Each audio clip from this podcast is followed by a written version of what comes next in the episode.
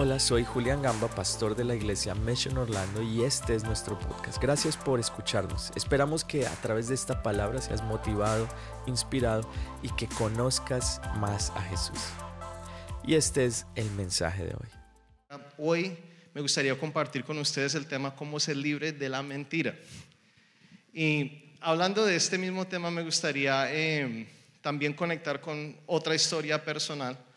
Entonces aquí, gracias. Demos un aplauso al Señor por todos los que sirven hoy en la iglesia. Yo, yo como me siento en familia acá y con muchos de ustedes ya tenía la, la, oportunidad de que nos podamos conocer, aprovecho esas circunstancias también para que nos podamos seguir conociendo. Y, bueno, esta, esta historia, la de Nashville con los pastores, es, es una de muchas historias, pero esta sí es un poco más interior, más personal. Cuando yo estaba pequeño, yo estaba en high school, Em, a mí, bueno, antes de contar esta parte, quiero decir que a mi esposa Paola, ella es el amor de mi vida. Yo te amo, Pao, te amo. Ahí está. y con el permiso de ella voy a contar esta historia. Pero entonces, cuando, cuando estaba en high school, había una chica que me gustaba de, de mi clase. Entonces, como suele suceder acá, cada quien tiene en high school acá como un horario diferente y, yo quería buscar más espacios para poder compartir con ella. Entonces, em, busqué la manera y yo dije, claro, pues en el horario que ella tiene su tiempo en la cafetería, sería yo ir a ese horario, pero entonces para ir a ese horario me correspondería a mí no asistir mi clase de biología. Entonces uno dice, pues ¿para qué biología? ¿Sí? ¿Eso para qué sirve en la vida? ¿sí? Yo voy a ser músico, ¿yo para qué biólogo? ¿sí? Entonces, em, los que me conocen saben que me gusta estudiar, soy aplicado y, siempre he sido de, tener buenas notas en, mi estudio, pero entonces eh, preciso en, esa, en ese momento yo dije, pues voy para yo poder compartir con, con esta chica voy a, em, voy a ausentarme de mi clase de biología, voy a sacrificar mi clase de biología, ¿sí? Qué, esfuerzo. Entonces, después de eso, em, empecé a hacer eso, pero entonces mis compañeros me decían cuáles eran las tareas, yo enviaba las tareas, asistía solo cuando habían exámenes y ya, no hacía nada. Entonces, pasó todo ese semestre y todo pasó muy bien. O sea, yo en todos mis exámenes puntual, todas mis tareas puntual y resulta que un día yo salgo de la iglesia, llego a la casa y mi mamá está en la casa y me está esperando y me dice, Anthony, hoy estuve en, tu high school. Y yo, ah, chévere, ¿sí? Y yo como siempre he sido buen estudiante, yo sé que esas conversaciones nunca terminan mal. Pues llegó el día que iba a terminar mal. Entonces mi mamá me dice, eh, no, pues estoy hablando en tu clase de música, hablan muy bien de ti, en tu clase de matemática y también está hablando con tu maestra de biología. Y yo, ah, chévere, ¿y qué te hizo? Y yo pensando, no, pues mis notas son increíbles, ¿sí? Y ella me dice, no, preciso, preciso que no, pues que siempre tus tareas llegan, que eres muy buena en tu clase, pero ella no tiene ni idea quién eres. Nunca te ha visto. Y yo, wow, eh, qué raro, ¿sí? ¿Por qué ir a eso? no, que tú nunca asistes la clase y por eso te va a reprobar la clase. Y yo, uh, ¿tú sí faltaste todo esto? Eh, y yo, mm, no, no, no. Pero pues era obvio que la conversación ya iba en torno en que pues pasé como un momento como que muy bien, en todas mis clases excelente, pero como mi clase estaba mal, le mentí a mi mamá, le llevaba no solamente mintiendo ese día, sino todos los días del colegio, o sea, cada día que yo asistí era una mentira nueva porque no asistía a la clase y eso causó en mi mamá una gran decepción. Y nunca me voy a olvidar de ese día ni de, esa, de la experiencia de mi mamá de yo verla eh, decepcionada y era pues porque le había mentido. Y creo que las mentiras es algo que, es, que uno a veces no lo relaciona, pero es algo serio. Y es algo súper serio porque es de las primeras cosas que uno aprende a hacer cuando uno es chiquito. Entonces por eso es que uno va donde un niño, uno le deja un chocolate sobre la mesa o, o un marshmallow o algo y lo deja ahí Después uno le da la espalda, regresa, el marshmallow del chocolate, ya no se le pregunta al niño, ¿dónde quedó el chocolate? ¿Dónde quedó el marshmallow? Y él, mmm, todo untado. Entonces, es de las primeras cosas que uno va aprendiendo cómo hacer. Y los últimos estudios muestran también de que una persona generalmente, ¿sabes? bueno, eso es más o menos un 60% de la población, no puede pasar más de 10 minutos de una conversación sin decir una mentira. Ahora, no lo llamemos mentira a veces porque eso puede sonar muy fuerte, digamos que son como una realidad aumentada, ¿sí? Eso suena más bonito. Entonces, eh, generalmente las personas cuando dicen estas realidades aumentadas son para impresionar, son también para evitar conflicto, también es, ah, estos son un poquito más internos, que es como para salirse con la suya, culpar a otro o inclusive ser diplomático. Esas son las causas por las que a veces podemos llegar a mentir. Pero miremos a la luz de la palabra qué piensa Dios de las mentiras. Entonces miremos primero Proverbios 12, en el, en el versículo 22, dice, Dios no soporta a los mentirosos, pero ama a la gente sincera. Y este también en Efesios 4, del versículo 21 en adelante, dice, porque ustedes oyeron el mensaje acerca de Él y saben vivir como Él manda siguiendo la verdad que Él enseñó. Por eso ya no vivan ni se conduzcan como antes cuando los malos deseos dirigían su manera de vivir. Ustedes deben cambiar completamente su manera de pensar y ser honestos y santos de verdad, como corresponde a personas que Dios ha vuelto a crear para ser como Él. Y dice el versículo 25, por eso ya no deben mentirse los unos a los otros todos nosotros somos miembros de un mismo cuerpo, así que digan siempre la verdad. Y hay una realidad que a veces es difícil uno decir o uno determinarse, quiero ser 100% sincero y quiero ser 100% honesto, porque a veces no, es tan fácil. Y decía un, un predicador en una ocasión que uno, en el momento en que uno más se semeja a Satanás, es cuando uno dice mentiras. Porque el idioma de Satanás son las mentiras. La Biblia dice que Él es el padre de mentira. Entonces, esa es su naturaleza, esa es la manera como Él conduce. Entonces, la manera como Satanás te quiere enredar en su plan es sencillamente llevándote a que tú hables el idioma de Él. Así es que te convierte. Y muchas veces tú ni cuenta te das pero él tiene un plan y quiero hoy compartirles cuál es ese plan. Él tiene un plan de tres pasos. Este es el plan de Satanás para que tú hables su idioma. El primero es que tú hables con mentiras, que fue lo que dijimos antes. Entonces, lo que es, esto puede suceder en cosas tan sencillas como uno contar una historia. Yo sé que aquí hay más de uno que conoce a alguien que cuenta una historia de algo que haya sucedido, ¿cierto? Y tú estuviste ahí, sabes qué fue lo que pasó, pero cuando él cuenta la historia, que él tiende como a hacer que todo sea un poquitico más grande o más serio de lo que fue. ¿Alguien conoce a alguien así? ¿Sí? Ah, bueno, ok. Entonces no solo soy yo, entonces alguien que, que, uno está hablando, no, tú, viste que no, que pasó ahí un, ratoncito y nos asustamos. Y cuando él cuenta la historia, no, pasó un elefante gigante y después de repente, uh, no, para... Y eso a veces puede ser por instintos naturales, como yo decía antes, eso, eso puede ser con el fin de impresionar o también hacer que la persona ría un poquitico más. Entonces, estas son las cosas que a veces en nuestros países llamamos las mentiras piadosas, ¿sí? O, como que no, pues yo cuento esto como para, pues, para que sea más interesante la historia. Hay gente que a veces miente para poner una trampa, ¿sí? Que, que es una intención mala, ¿sí? Hay otras personas que, que que su mentira típica es decir que estaban en otro lugar cuando en realidad estaban en, el lugar opuesto, ¿cierto? Hay gente que, que, que a veces también cuenta una historia, pero son verdades parciales. Y hay una realidad de una verdad parcial. Si tú cuentas el 99% de la verdad, estás contando 100% una mentira.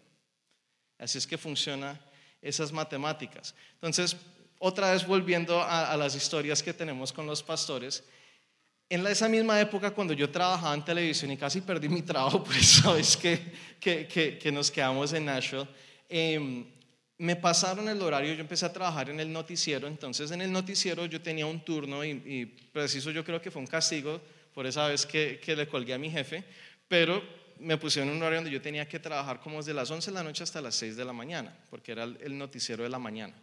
Entonces, eh, llegaba a la casa más o menos a las 7 de la mañana y la pastora Lorena nos ubicaba en unos ensayos a las 9 de la mañana. Entonces tenía muy poquito tiempo para descansar. Entonces la primera vez me levanté un poquitico tarde, me alisté rápido, salí. Entonces cuando ella me llama, yo le digo, ella me dice, ¿dónde estás? Ya, ya vas tarde al ensayo. Y le digo, no, estoy en Flamingo Road, ¿sí? que era una avenida allá de Miami que es conocido. Y, ella dice, ah, ya voy a llegar, ya estoy llegando. Que es la iglesia que ha, o sea, ese, paralelo al Flamingo Road. La única diferencia es que estaba como por ahí tres millas en el sentido opuesto. Entonces digo, no, estoy en Flamingo, ya voy a llegar, ¿sí? Entonces fue la primera vez. La siguiente vez, ella me llama, entonces mi instinto en ese momento fue para no caer en problemas en eso, entonces ni siquiera me había terminado de vestir y yo le digo, no, pastora, estoy en Flamingo, ya voy para allá, o sea, ya estoy llegando, ¿sí? Y la tercera vez cuando ella me llama, o sea, la llamada de ella fue la que me despertó porque no puse despertador. Entonces, cuando, cuando yo le contesté con la cara de dormir estoy en Flamingo. y ahora tenemos un chiste interno que cuando, cuando vas a, cuando, cuando, alguien está llegando tarde o cuando alguien no ha llegado, entonces, ¿qué? ¿Estás en Flamingo? Entonces es como nuestro, voy a mandar a hacer una camiseta y yo estoy en Flamingo, ¿sí? Se van a acordar de mi web, ¿sí? Pero, pero es, e, esa era manera y uno a veces como, eso es como el instinto, pues, pero eso es, suena muy chistoso y todo, pero eso es mentir, ¿sí? El siguiente plan del enemigo ya no es que tú hables mentiras, sino que tú empieces a creer las mentiras que tú dices, ¿sí? Tú las empiezas a interiorizar. Entonces, cuando tú empiezas a creer las mentiras, pasa lo que, lo que no sé si alguna vez alguien Ojalá no tengan amigos así, pero alguien que te haya aconsejado de cómo mentir. Todo mentiroso profesional te va a decir, la manera que tú cuentas la mentira y te sales con la suya es creyendo la mentira. Te la tienes que creer. Y si tú la crees, todo el mundo la va a creer. Y yo, wow, qué consejo. ¿Sí? Y las personas naturalmente, eso, eso no, no, solamente sucede cuando, cuando un mal amigo te aconseja hacer eso, sino que también tú empiezas a interiorizar la mentira. Entonces resulta que tú dices la mentira y todo, entonces te empiezas a autojustificar las razones por las cuales tú mentiste. Entonces cuando tú empiezas a, ir por ese camino, resulta que muchas veces para tapar una mentira, la única manera es contando otra mentira, ¿cierto? Entonces ya vas en una cadena viciosa de mentir y tapas un hueco con otra mentira, otro con otro, y de repente te vuelves un mentiroso compulsivo. Pero todo lo que tú dices es verdad porque tú la crees. ¿sí? Es tu realidad. Y eso es lo que empieza a suceder. Y entonces eso generalmente te lleva en un camino donde ya es como un, como un estado de autoengaño. Y, y, si alguien viene y te dice lo contrario, entonces ya tú eres el víctima de la historia. Entonces, eso es, eh, cuando ya uno entra en ese estado de ser mentiroso, uno se vuelve algo es algo que decimos en Colombia, pero, pero que a lo mejor en, tu país también lo dicen, es como cuando tú se la volteas a la otra persona. Entonces, ya, no, ¿cómo así? No, no, te victimizas. Y tú eres la víctima de la historia siempre. Entonces, tú, tú llegas a pensar, no, pero en este camino yo no le estoy haciendo daño a nadie y yo puedo parar cuando yo quiero. Y mi vida es perfecta, porque así es, porque la mentira me dice que es así. Pero en realidad tu vida puede ser totalmente diferente. Y algo muy parecido le pasó al rey David en el Antiguo Testamento. No voy a leerlo porque es bastante largo, pero les voy a contarlo en una versión moderna. Entonces, el, rey David está en su palacio y sale de su balcón y desde su balcón, que tenía una muy buena vista de todo, él alcanza a ver la casa de uno de los soldados de su ejército y la esposa se estaba bañando. Entonces la Biblia dice que él la deseó, la invitó al palacio entonces pues tuvieron pues una cita íntima. Después de esta cita íntima, eh, David se encuentra en una situación embarazosa y ahora, ¿qué voy a hacer? ¿Cómo voy a manejar esto? Entonces aquí es donde viene la mentira. Entonces, la primera cosa que él hace es que él manda llamar al esposo de la batalla, lo trae al palacio, lo invita a cenar, lo trata súper bien y lo trata de emborrachar para que él regrese a su casa y que él tenga una noche íntima con su esposa y que ya se tapa el pecado, ya es hijo de él, no es mío. y no le funciona. Intentó una segunda vez, ya lo ordenó, te vas a tu casa y estás con tu esposa. Y, y ese soldado tan recto y tan, y tan fiel que le dice ahí, no, ¿cómo voy a ir a mi casa y disfrutar a mi esposa mientras mis compañeros y mis compatriotas están en la primera fila de batalla peleando y muriendo? No, y se regresa a la batalla. Y ahí se le, se le frustró el plan al rey. Entonces, lo único que le quedó hacer era ponerlo en primera fila y que ahí muriera en la batalla. Entonces esta mujer queda viuda y él tiene el camino derecho para casarse con ella, se justifican todas las cosas. Ay, no, nació prematuro el hijo. Algunos se ríen porque han escuchado esa, ese cuento antes, ¿sí? Y todo bien, ya, se tapó la mentira. Este es, el rey David. Estoy hablando de la persona que Dios dice que tiene el corazón conforme al de él. Ese no es cualquier persona en la palabra de Dios. Pero tremendo mentiroso sí fue. Y después llega el profeta Natán y, habla con él, le pregunta, ¿tú cómo estás? ¿Cómo están las cosas? Y él, bien. No, todo está perfecto, todo está súper. Acá, cero reino, amo al Señor, compuse 150 canciones, van a quedar en un libro que prontamente lo van a leer, se llama Salmos. Está todo perfecto, ¿sí? Y de repente él dice, ah, ok, ven te cuento una historia. Entonces la historia que él le cuenta es había un hombre que tenía muchas posesiones, que era muy rico, mucho ganado, y su vecino era un hombre que solamente su riqueza se quedaba en que solo tenía una sola oveja. Entonces ese hombre rico prepara un banquete, prepara una comida para muchas personas y después él determina que él no va a usar de su ganado, sino va a coger el corderito que tiene el vecino y ese es el que van a servir ese día en la cena. Y Natán le pregunta a David, ¿tú qué piensas de esto? Y la respuesta es David, ¿cómo así? No, eso es una persona terrible, es una persona mala, perversa. Y el profeta Natán le dice, esa persona eres tú. Y ese mismo silencio que hubo en este momento, yo supongo que fue el momento en el palacio, que fue en el momento en que David se acaba de dar cuenta que había caído en la trampa del enemigo. Y aquí esto me, da pie para llegar a, la tercera parte del plan del enemigo, que es que tú vivas las mentiras. Entonces, Satanás quiere que tú mientas, que tú creas tus mentiras y después que tú las vivas.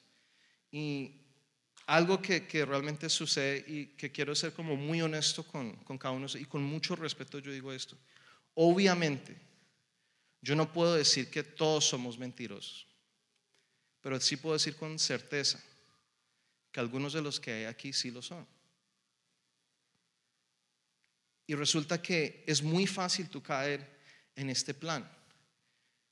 Y las personas que viven su mentira son el caso típico, la persona que en su trabajo, en su oficina, es el empleado perfecto, viene aquí la iglesia, es la persona perfecta, pero llega a su casa y es un adicto a la pornografía. Otro caso que puede ser son las personas que, en las redes sociales toman los selfies y están todos, hey, hey, amigos, ¿cómo están? Aquí en Orlando disfrutando de la tierra de Mickey Mouse, todo perfecto. Y en redes sociales su vida es perfecta. Pero, pero tú vas al interior de esta persona, es una persona que sufre inseguridad, que todo el tiempo está renegando, quejando de lo que no tiene y lo que otros sí tienen Está el caso de una mamá que, puede escribir un blog y decir, mi vida con mis hijos es perfecto. Pero después de eso, tú miras la vida de esta mujer y es depresiva y se quiere quitar la vida porque piensa que su vida no vale. Y hay tantos casos de personas que viven una mentira, más en esta época con las redes sociales, con la imagen, todos queremos vivir la mentira. Todos queremos vivir la realidad y no queremos vivir la realidad. Pero yo les digo algo, muchas de estas cosas, muchas personas piensan que pueden engañar a todo el mundo y lo hacen muy bien. Engañan los que los vemos en sus perfiles, engañan a sus amigos cercanos, engañan a sus familiares, pero la persona que no pueden engañar es al Señor. El Señor sí lo sabe. Y Él lo sabe todo. Yo yo creo que, es importante entender de que en esto es donde el enemigo destruye a muchas personas. Y hay algo que, está en, en Primera de Juan, en el capítulo 2, en el versículo 4, dice, si alguien dice, yo soy amigo de Dios y no lo obedece, es un mentiroso y no dice la verdad. Hay tantas maneras de uno caer en esto y, tenemos muchas historias. Vuelvo, y conecto con los pastores y con todo lo que vivimos en, en las experiencias con Soulfire y todo lo que hicimos en ese tiempo, pero a mí me pasaba de que yo era parte de la banda, era una persona vista, era, eh, era conocido de cierta manera, pero en mi casa, en mi cuarto, tenía problemas de dormir, estaba pasando por una depresión muy fuerte y yo no le contaba eso a nadie. ¿Quieres que les diga la verdad? Mucho de esa etapa mía lo he venido, lo he venido hablando hasta más recientemente, ¿sí? Pero llegué a un punto donde, donde estaba atravesando una depresión tan fuerte que yo empecé a menospreciar mi propia vida. Entonces, cuando tú menosprecias tu propia vida, empieza como en cosas de Dios, como omitir consecuencia. Entonces, cuando tú omites consecuencias, no te importa lo que va a pasar. ¿sí? Entonces, empecé a acumular un montón de, multas de tráfico hasta que se me convirtió en un problema serio legal. Y le resumo la historia en que en un viaje que estábamos haciendo eh, con Soulfire, estábamos en Bogotá, íbamos a ir hacia, hacia Boston a tocar allá en una convención. Todos viajamos, pero cuando yo atravesé la inmigración en Miami, no salí de la inmigración. Estuve aquí en el estado de la Florida preso durante 33 días. Y todo eso por guardar una apariencia, todo eso por omitir la verdad y por guardar una imagen de que mi vida era perfecta cuando mi vida en realidad era un desorden. Y hoy en día puedo hablar de esto y de verdad no me avergüenzo, no me siento mal, pues porque, porque gracias a Dios atravesé eso, pero hay algo que entendí, que eh, ojalá esto sea poderoso y traiga liberación a tu vida en este día, pero la razón por la cual muchos dicen mentiras es porque no confían en Dios del todo. Esa es la raíz por la cual la gente miente porque piensan que la mentira puede funcionar más que la verdad. Piensan que vivir la mentira te trae seguridad, pero en realidad tienes temor de todas las cosas. ¿sí? tú piensas que la mentira va a traer a tu vida más, vas a recibir más si mientes. Entonces, si, si mientes y haces quedar mal al otro, vas a avanzar tú más. Y vas a avanzar en muchas cosas, todo menos de lo que realmente necesitas en tu vida eso suele suceder. Y la otra cosa es que eh, tú piensas que mentir te va a ayudar a que tú tengas mejores relaciones con la gente, cuando en realidad van a ser relaciones superficiales porque están basadas en una mentira. Y esto suena fuerte, pero muchas veces confundimos la palabra diplomacia con mentira o con hipocresía inclusive. Porque por no hacer, muchas veces por guardar una buena imagen, por guardar una amistad, tratamos de evitar el conflicto. Y a veces para evitar el conflicto tienes que decir una mentira. Eso es tu manera de hacerle el detour o el bypass al conflicto. Pero quiero que les diga algo, las mejores relaciones, las amistades, mis amigos más cercanos, son personas que he tenido que pasar momentos de conflicto con ellos, pero los hemos atravesado juntos. Nos hemos puesto de acuerdo al final y hoy en día somos muy buenos amigos. Esas son las mejores relaciones que yo tengo en mi vida. No las que están basadas en, una mentira, sino en algo que es real. Personas que me conocen como son. Y por eso es que yo les hablo a ustedes con tanta sinceridad en este día, pues porque la verdad yo quiero ser amigo de todos ustedes. Quisiera que, que, todos ustedes fueran mis amigos, mi familia. Y yo no voy a basar eso en, en, una mentira. No me voy a parar acá a mostrarles algo que yo no soy.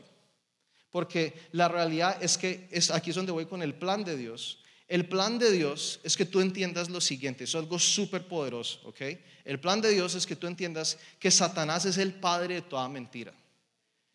Y Jesús es la verdad y la verdad te hará libre. La verdad te hará libre. La mentira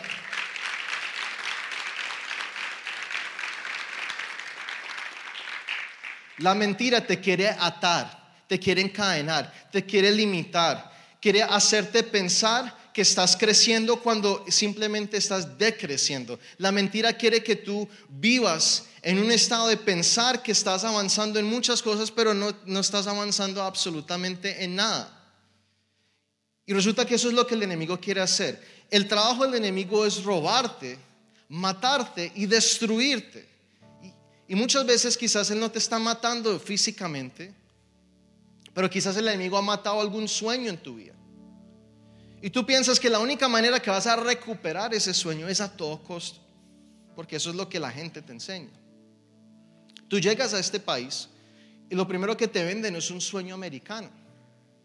Y, yo no, y, no estoy diciendo que Estados Unidos no sea un país de oportunidades, pero el sueño americano no es un, no es una camiseta one size fits all. O sea, no es una camiseta que la misma talla le sirve a todo el mundo. Todos tenemos que acomodarnos para que ese sueño suceda.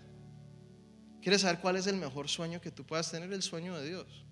Pero el enemigo te quiere hacer pensar algo totalmente diferente. Te quiere hacer pensar que si tienes tal lugar vas a avanzar mejor. El enemigo te va, a querer hacer pensar que si tienes más favor con esta persona, entonces te va a ir mejor. Entonces eso te lleva a mentir. Tú piensas si la gente te ve mejor, entonces eso, eso es lo que vale. Pero a veces, déjame decirte algo, y alguien necesita escuchar esto en el día de hoy. Tú tienes que confiar en el plan de Dios para tu vida. Tú tienes que confiar que Él tiene lo mejor. Ahora, en el caso del rey David, en el caso mío también, yo tuve que pagar por mi mentira. Esa mentira resultó en una condena a 33 días y fue las peores experiencias de mi vida. Casi, casi me voy de la iglesia, casi abandono todo porque ya estaba cansado. Pero me acuerdo que, que el, pastor, el, pastor César el papá de la pastora Lorena, me habló y un día sin saber que yo estaba pasando, me comparte una palabra y me dice hay que perseverar. Y a veces perseverar es confiar en el plan del Señor. Aunque hayan consecuencias, hay que confiar en el plan del Señor. Y resultó que después de eso, algunos meses después, tuvimos el evento acá en Orlando que siempre los pastores cuentan, donde experimentamos un tiempo sobrenatural en la alabanza y la adoración. Y en ese día que, que, tuvimos esa experiencia sobrenatural, esa noche yo tuve mi encuentro con el Señor. Después de estar en la iglesia desde los ocho años, tuve mi encuentro con el Señor bastante tarde, en el 2000, eso fue en el 2011. Pero ese día me encontré con el Señor y pudo haber atravesado una cárcel. Pero el plan de Dios era que yo me encontrara con Él. Y por eso es que el Señor no dice que nunca vas a andar por un valle de sombra de muerte, sino Él dice, ¿sabes? Cuando, cuando pases por el valle de la sombra de muerte, yo estaré contigo. Él promete acompañarte en eso. Él promete estar contigo. Y aunque tú pases un valle de sombra de muerte, confía en el plan del Señor para tu vida. El, el rey David, después de eso, él tuvo una experiencia donde él, él hace el recuento de lo que él tiene que hacer y también em, en, en el mismo, en el Nuevo Testamento vemos los mismos pasos que él tomó. Entonces quiero compartirles primero los del Nuevo Testamento, después te voy a leer lo que David escribió de esta experiencia, pero en Primera de Juan, en el capítulo 1, versículo 9 dice, pero si reconocemos ante Dios que hemos pecado, podemos estar seguros de que Él, que es justo, nos perdonará y nos limpiará de toda maldad. Y el otro es en Santiago capítulo 5, en el versículo 16, dice, por eso confiesen sus pecados unos a otros y oren unos por otros para que Dios los sane. La oración de una persona buena es muy poderosa porque Dios la escucha. Y eso es lo que tú necesitas hoy en día para ser libre de la mentira. ¿Están listos? Ok. Necesitas entender este principio pequeño, que es, confesamos a Dios para recibir perdón, pero pero con las otras personas también confesamos, hablamos con ellos para obtener sanidad. Tú oras al Señor y tú dices, Señor, perdóname. Perdóname porque he hablado mentiras, porque he sido una persona mentirosa, pero hoy me quiero arrepentir y quiero acercarme a ti. Viene el perdón sobre tu vida. Pero tú hablando con personas es que recibes sanidad. El rey David escribía, no, no, este no está en una diapositiva, pero en el Salmo 32, en el versículo del 3 al 5, él dice, mientras guardé silencio, mis huesos se fueron consumiendo por mi gemir de todo el día. Estoy hablando de su silencio, de, vivir en la mentira. Dice, mi fuerza se fue debilitando como al calor del verano porque día y noche tu mano pesaba sobre mí. Pero aquí es donde ya las cosas mejoran y dice, versículo 5, pero te confesé mi pecado y no te oculté mi maldad. Me dije, voy a confesar mis transgresiones al Señor y tú perdonaste mi maldad y mi pecado. David entendió que él tenía que ponerse bien con el Señor y eso tenía que ser por un paso de confesión. Pero la otra cosa es que cuando él, cuando él recibió su sanidad en el momento, o sea, cuando él fue libre, fue también cuando él habló con alguien, este fue el profeta Natán. A lo mejor en este tiempo tú necesitas hablar con alguien. Y esto va con uno, o sea, uno tener que tengamos comunión como familia, que seamos una familia. Esta iglesia va más allá de solamente ser una reunión cada domingo o inclusive un grupo Go. Esta iglesia es que somos el cuerpo de Cristo, somos una familia y tenemos que estar para apoyarnos unos a otros. Y si hay algo que tú necesitas hablar, para eso están los pastores. Para eso también aquí en la iglesia hay, hay diferentes líderes. Y todos, y si no, aquí estamos, aquí estoy yo también. Si tú necesitas alguien con quien hablar, pero no te quedes en la condición en que tú estás.